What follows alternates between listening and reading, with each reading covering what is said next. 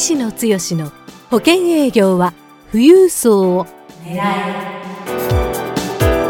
この番組は相続事業承継コンサルティング協会代表理事の石野剛が年々厳しさを増す。保険業界で生き残っていくための富裕層営業術について協会員の成功事例を交えながらリスナーからのご質問にお答えす。る番組です。営業のヒントをぜひつかみ取ってくださいこんにちは三木哲友ですはい、石野剛です。よろしくお願いします。お願いします。えー、今日は石野剛の保険営業は富裕層を狙いの第8回目ということで、石野さん、今日もよろしくお願いいたします。よろしくお願いします。今日もですね、あの、たくさんご質問をお寄せいただいてるんですけども、その中から、あの、お一人ですね、ご紹介させていただきます。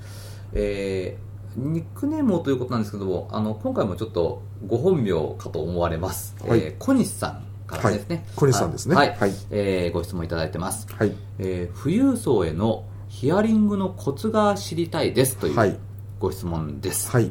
あのーまあ、富裕層に限らずかとは思うんですけども、はいヒアリングというところは、すごくの保険業を、そうですね。していく上で一番のポイントになってくるところかなと思うんですけども、前回はあのセミナーではい。資産家が喜ぶ相続の情報を一つ教えてもらえないでしょうかというご質問に対して、まあ、はい。3つということでね、はい。教えていただいたんですけども、はい。今日はそのセミナーの後ということになりましょうかね、はい。あの個別相談になってきた時のこうはい。ヒアリングのところを、はい。あの教えていただければと思います。そうですね。はい。あのヒアリングに対してもあの我々体系だったあメソッドというか、えーそれはまああ毎回ちょっとこの話になりますけど、相続資産コンサルタント養成講座。はい。えーの中で、えーセミナーもしくはマンツーマンのプレゼンを相続の体系だった話をして、えーそれであ相続のプロの先生だなというふうに相手が認識してくれた後、この人に相談したくなる、で個別相談に移る。でそこから何をやるかっていうステップでいくとお第1回目の本来的な個別面談、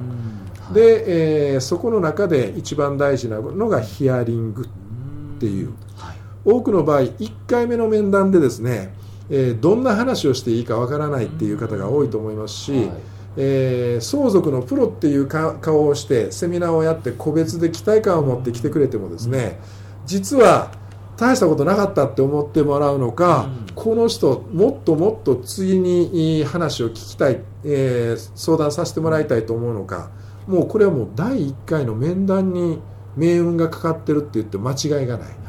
このお私の経験値というか、大体個別する場合は個別相談の時間というのは90分から2時間ぐらいはい。取るんですけども、この90分から2時間の間でクライアントさん、まあ、相談者から大きな信頼というか、をを勝ち取れるのかそうでないのか、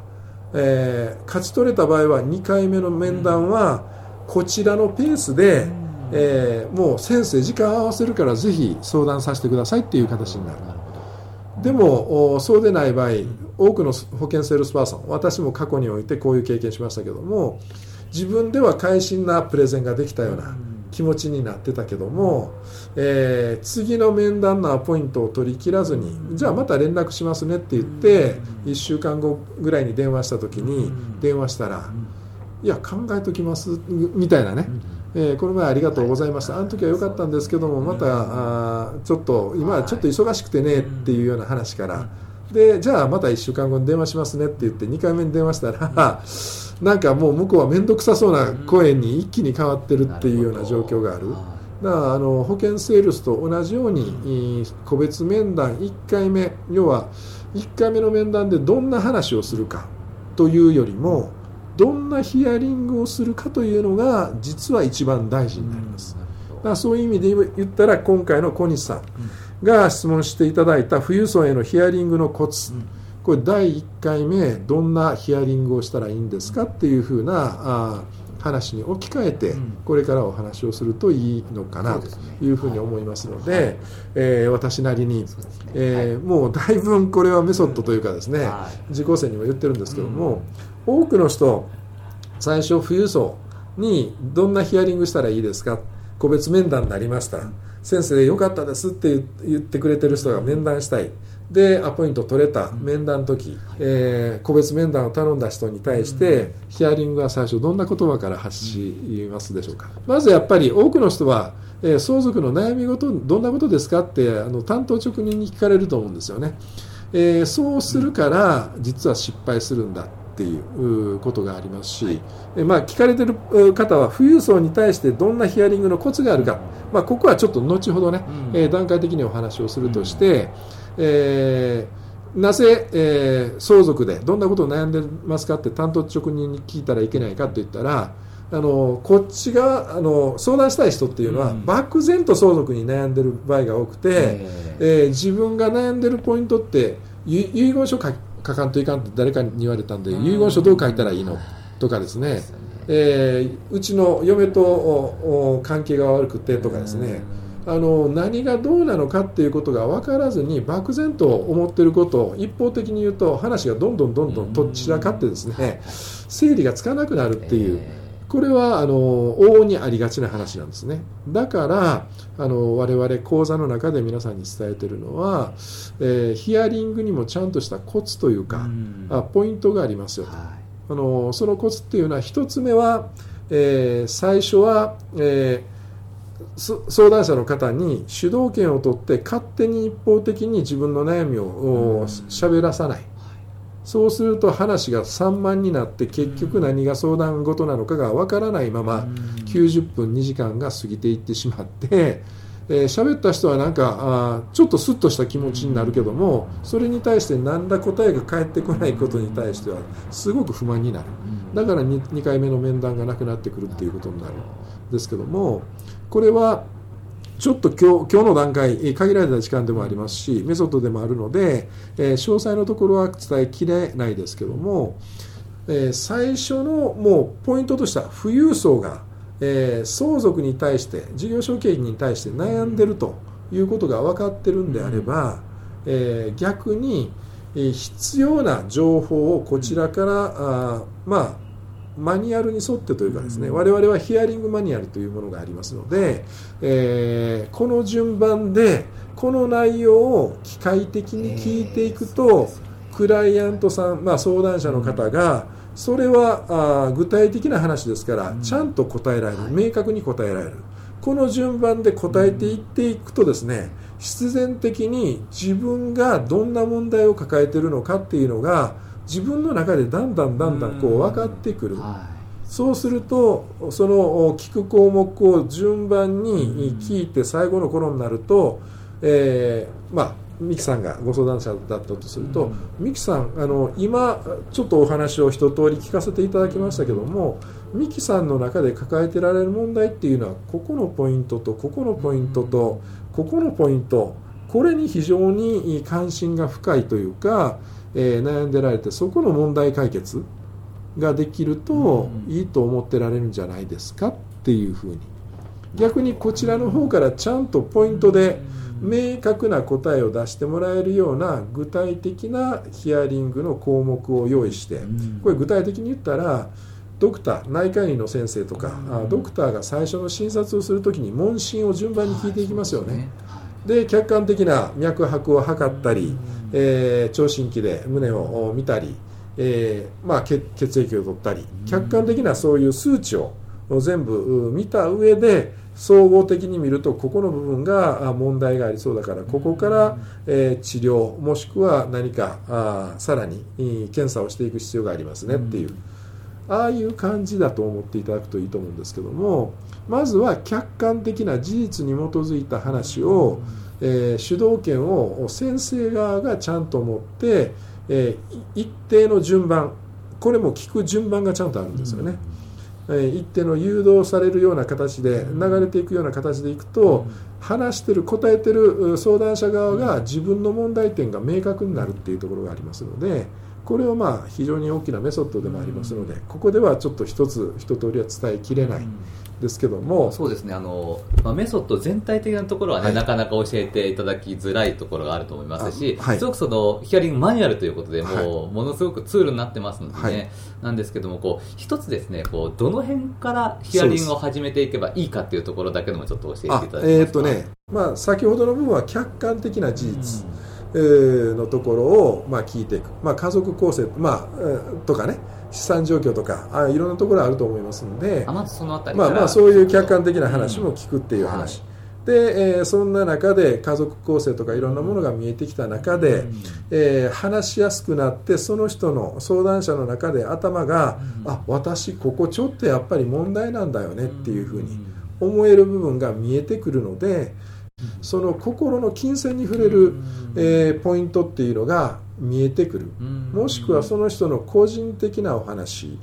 を最初から聞くといろんな話に飛ぶんですけども一旦問題を整理してご家族の構成いろんな人間関係がある中でどこにポイントがあるのかっていうところが見えた段階でその、ね、金銭に触れるポイント、えー、僕はあの講座の中ではえー、マッサージ師の和法で、えー、いつも言ってるんですけどね。ね、はい、えー、1回目マッサージ師も、当たり外れがよくあるって、うん。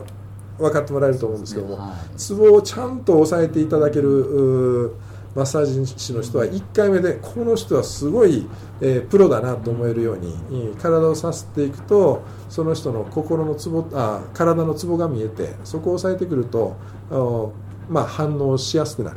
まあ、要はその心のツボを1回目の個別相談の時に客観的な事実の中から、えー、だんだん絞っていって見えてくるような形にしてその心のツボを押さえて、えー、ご相談者の方に、えーまあ、あマッサージの和法で言ったらお客さんここがすごく凝ってますよね、ここをもっと揉んで差し上げると多分もっともっとあの体が楽になると思いますし今後すごく、えー、いい方向に向かうと思いますよって言ったら次回の面談が取りやすくなりますよね。だからそこのところをいかに探し当てていくかで探した上にここですよねツボはって言った時にそのツボのところを中心的に聞いて差し上げるとお客さんは相談者は私のことをこの先生よく分かってくれてるって言って席を切ったようにその部分の話場合によってはご家族の話であったり資産形成の背景であったりいろんなものの過去の歴史がここから見えてくるだからそこの部分に関しては前回のお話で言いましたけども、えー、人が共感するこの信頼関係を深めていくっていうのは一般論でいくら話しても話って深まらないんですよね。で前回、えー、講師側として具体的なエピソードを話すとか、具体的なプロフィールの中に自分がこんなあ家族構成こんな趣味がありますよもしくは税務のところも具体的な具体論個別の話になるといきなり話が入っていく。だその人にとって自分のパーソナルな部分の具体的な話ここを聞いてほしくてここを深めてほしいっていうポイントを見つけてからそこの部分をしっかり聞いて差し上げると悩みっていうのは実は聞いて聞いて聞いて差し上げてその人が話し切る。それだけでその人の心がだいぶ癒されるしその人との間柄関係がすごく深まるっていう。これはもう私が20年それこそこの営業経験を積んできた中で一番習得したポイント。コンサルティングっていうのはその人の心のツボの全体像をまず抑える。見つける。見つけた上でそのポイントをちゃんと聞いて差し上げるというか揉んで差し上げてその人があ席を切ったように話してくれることをしっかり受け止めて共感して差し上げてそうなんですよね。それを一緒に解決していきましょうっていうような形になった時に、えー、その相談者との間に非常に大きなラポール信頼関係が築かれてこの先生にいろんなことを相談しよう修行の先生が一般論の資産がこれだけあればこういうふうに分けたらいいですよとか税務的にはこうする方が有利ですよとかそんな話の一般論で話をしても相談者っていうのは一向に、えー、心を開いてくれないっていうところがある。でもこの分割の方法で、えー、この子に対してこういう思いがあるこの子に対してこういう思いがある。その中で落としどころとしてどういうふうにすると争う族揉め事なくみんなが、ええーまあ、平和に、えーこう分割することができるのかっていうむしろ知識とかあのそういうような税務的な数値的なことも大事なんですけどね。先ほど具体例も大事って言いましたけども、えー数字的なことはうんもう大事なんですけどもその最後にはやっぱり感情が一番ある感情の部分をいかに抑えられるか。でそこに共感して差し上げられるかどうかっていうのがこれは相続の現場においても事業承継の経営者がお悩みを持ってられることは、えー株価自社の株価が極端に高くなってしまってる。子供にそれを渡すのに贈与税もしくは相続税に大きな税負担がかかる。ここで税金の問題がやっぱり富裕層は非常に頭が痛い問題ですけどもそれと同時にその背景にある感情論、えー引き継ごうと思ってる息子さんなのかあー次男さんなのかと引き継ぐことをさせない、えー他の兄弟との間のお感情的なもつれがどう出てくるのかもしくは自分がえー事業承継のオーナーであれば手塩にかけてえー育ててきた会社というもう自分の子供のように思ってるものを我が子に渡す時のその気持ちの部分まだまだ未熟な息子に本当に渡していいかどうかとかですね。あの話をしていくと、えー単純に株価対策をどうするかというような話だけではないところのそこの部分が実は一番、富裕層お事業承継の問題、えー医療法人の理事長の先生なんかは一番ここの部分が自分の心に引っかかって、あ夜中ふと目が覚めてそのことがあー気になって寝つけなくなってしまうっていうようなポイントだったりするんですよね。だからそこのポイントをお早く、うん見つけて差し上げてでそこをいかに悩んでるかっていうことをちゃんとお吐き出してもらえるような形でそれを受け止める。でそれを共感して差し上げてで先生前としてそれはそうしたらいいんだよって言って簡単そうに人生の経験値をお何十年もおされてる先輩格で成功されてる方に対してそこを先生ずらしてえー指南するというよりも共感しながら、えー感情の落としどころを一緒にえー考えましょうねっていう。ここが実は一番あのヒアリングからコンサルティングに向かっていく大事なポイントになるのかなというふうに思います。わかりました。ありがとうございます、であの今日のご質問は富裕層へのヒアリングのコツが知りたいですということだったんですけれども、あのコツとしては、はい。やっぱりあのいかにその心のツボをはい。見つけるかということ、そしてあの感情、はい、えー相談者の感情にこう寄り添うというところはい。でしょうか。そうですね、はい。だから2段階に分かれますということですよね。うん。あ1回目、えー第1段階は客観的な事実、えー事業承継の部分で言ったら決算書とかいろんな数的な部分の客観的な数字、えー相続も資産的なものとか家族構成とかいろんな客観的なことを聞いて全体像が共有できた上でその中の心のツボを探すのが第1段階。でそこがあ見つかった段階でそこを深めていくときにどうヒアリングするか。これが先ほどの小西さんが質問されているポイントだと思いますので、えーそこをまず見つけ出していくう作業とそこから共感していくっていううん2段階のうん流れが大事なのかなとい。うことですね。わかりました、ありがとうございます。であの今日は石野剛の保険営業は富裕層を狙いの第8回目でした、はい。はい。石野さん今日もどうもありがとうございました。どうもありがとうございました。番組からお知らせです。ただいま、石野剛へご質問をお寄せくださった方へ、富裕層の意外な素顔、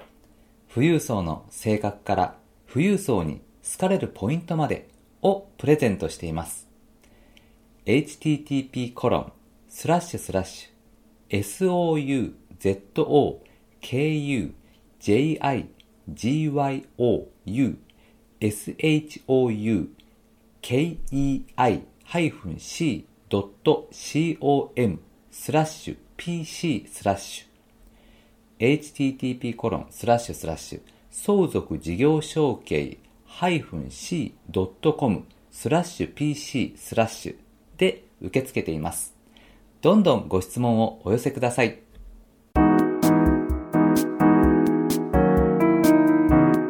今回の番組はいかがでしたか？番組では医師の強への質問をお待ちしております。保険営業は富裕層を狙えで検索していただきこの番組のホームページからご質問をお寄せくださいそれでは次回の番組を楽しみにお待ちください。